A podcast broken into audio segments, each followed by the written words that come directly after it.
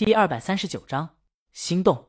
胡相安静下来，要不是那边还传来歌声，陆瑶差点以为他挂电话了。一会儿以后，胡相说：“我跟大魔王合作过，他有一个特点，就是当他任性的时候，是最自信的时候，即便天王也敢踩在脚下。他还有个规矩，就是一张专辑，他自己作曲和填词的歌必须占到一半以上。所以，即便大魔王最后一张专辑滑铁卢。”胡相还是很期待李鱼自己作曲和填词的作品，因为胡相觉得那张专辑的失败更多的是大魔王阅历的原因。一个二十岁左右的女孩试图去理解爱情，她写的词曲李鱼觉得矫情，而李鱼写的词曲又平淡和空洞，正拧巴劲儿让那张专辑是割裂的。到了现在，李青宁至少在唱的方面握住这首歌青春、恋爱和浪漫的情绪了，而且。大魔王就是大魔王，这一首旋律简单的歌，李鱼愣是以甜美嗓音作为乐音融入到编曲中，再借助于咬字细腻的停顿和重音和轻音，让这首简单的抒情旋律在情绪渲染上很勾人心弦。胡相觉得这样的情绪渲染是五年前的大魔王达不到的。还有，胡相觉得李鱼仿若时光倒流了，就是刚出道时他走的都是那种酷飒的路线。现在这种少女初恋般的甜美，让她演绎的如此完美，就好像回到了十七八岁时。难道这就是恋爱的魔力？胡相还真挺好奇，李鱼怎么理解爱情？喂喂，路遥在那边很奇怪，怎么说着说着没声音了？胡相回过神，李鱼前几张专辑从来没有过用别人的歌做主打的习惯，所以这首歌他怎么想的，谁也不知道。或许就是玩呢？你知道？大魔王的名号并非浪得虚名，路遥轻叹一口气：“我知道，那可是大魔王啊。”他问：“李鱼不会冲你来的吧？”当年金歌奖炒作金童玉女恋，背后也有原来公司的影子。当时大魔王入围金曲的作品是李鱼作曲，胡相填词。大魔王很讨厌这个，直接不要金歌奖了。大魔王这事儿做的挺绝的，在下一年金歌奖的时候。十拿九稳的梦在行传言将不会领奖，这里面就有大魔王撺掇。后来听说组委会和后面的音乐平台花了很大的代价，才让梦在行打消了这个念头。当时网友还调侃，梦在行是冒着睡沙发和跪搓衣板的风险来领这奖的。从这个传言来看，鲤鱼狙击他们也不是不可能。你想多了，鲤鱼当初撺掇梦在行，纯粹是因为金歌奖恶心到他了。炒作金童玉女恋是一方面，另一方面是护犊子。当时那张专辑里有一首有口皆碑，现在依旧传唱的《外婆桥》。这首歌融合了京韵大鼓的曲法，连说带唱，歌词重音在拍子上，非重音要么在拍子前结束，要么拖在拍子之后，一定不在拍子上。这让歌词轻重和乐曲的轻重相互配合，有一种说话的律动。如此让这首歌连说带唱，在耳畔倾诉的思念。但旋律又和谐，这首歌不入围，就跟有人骂了她老公一样，李鱼就记恨上了。至于胡相自己和李鱼，我们理念不合。那时候的李鱼觉得你们这些成年人爱来爱去，死去活来，那么累太没意思，简单爱多好啊。所以他们在公司是泛泛之交，金童玉女只是炒作。至于恨，就更提不上了。泛泛之交，路遥在电话那头是不信的。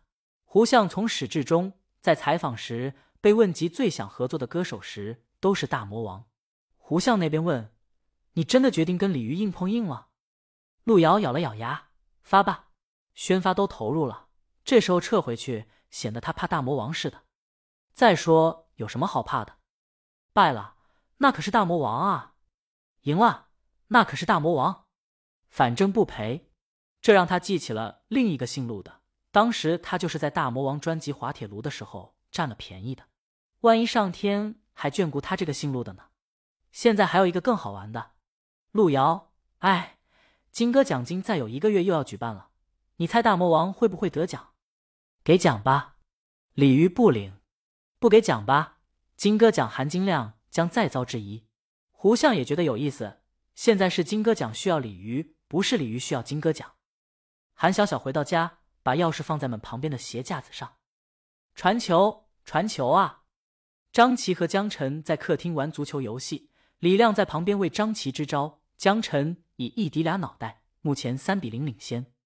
李亮抬头看了韩小小一眼：“韩姐回来了，约会怎么样？”“什么约会？就高中同学见个面。”韩小小坐在沙发上，看着张琪和江晨玩的不亦乐乎。少来！江晨是不信这个的。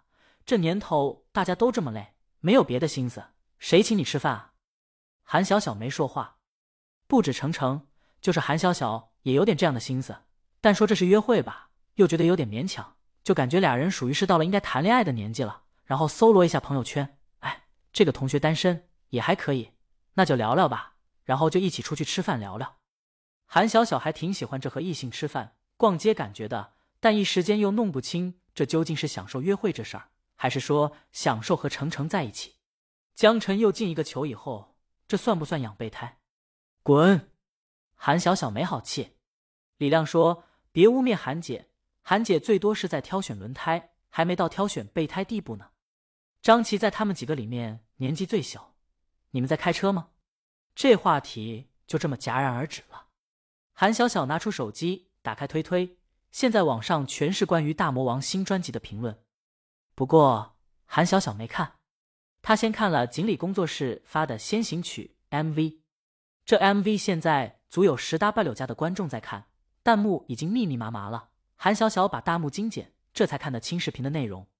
这 MV 很省事，就在室内拍的，身后是架子鼓、吉他手等，背景是很温暖的白。李青宁穿着 T 恤和牛仔裤，手里拿着话筒，很轻松的站在那儿。扭头看着鼓手为他轻轻的打着拍子，待要唱的时候，他浅笑着回头看着镜头。塞纳河畔左岸的咖啡，这个回头，回眸一笑百媚生，当场去世。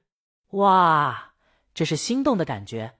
韩小小也惊艳到了。妈呀，这样的大魔王真的很少见到。以前的大魔王玩的是帅气，现在这动作，女孩青春活力和酷融为一体。呈现出一种很严很甜的形象，他手指着镜头晃了晃，他明明面对镜头，却瞥向旁边，还做出很无奈的表情，瞬间就把人融化了。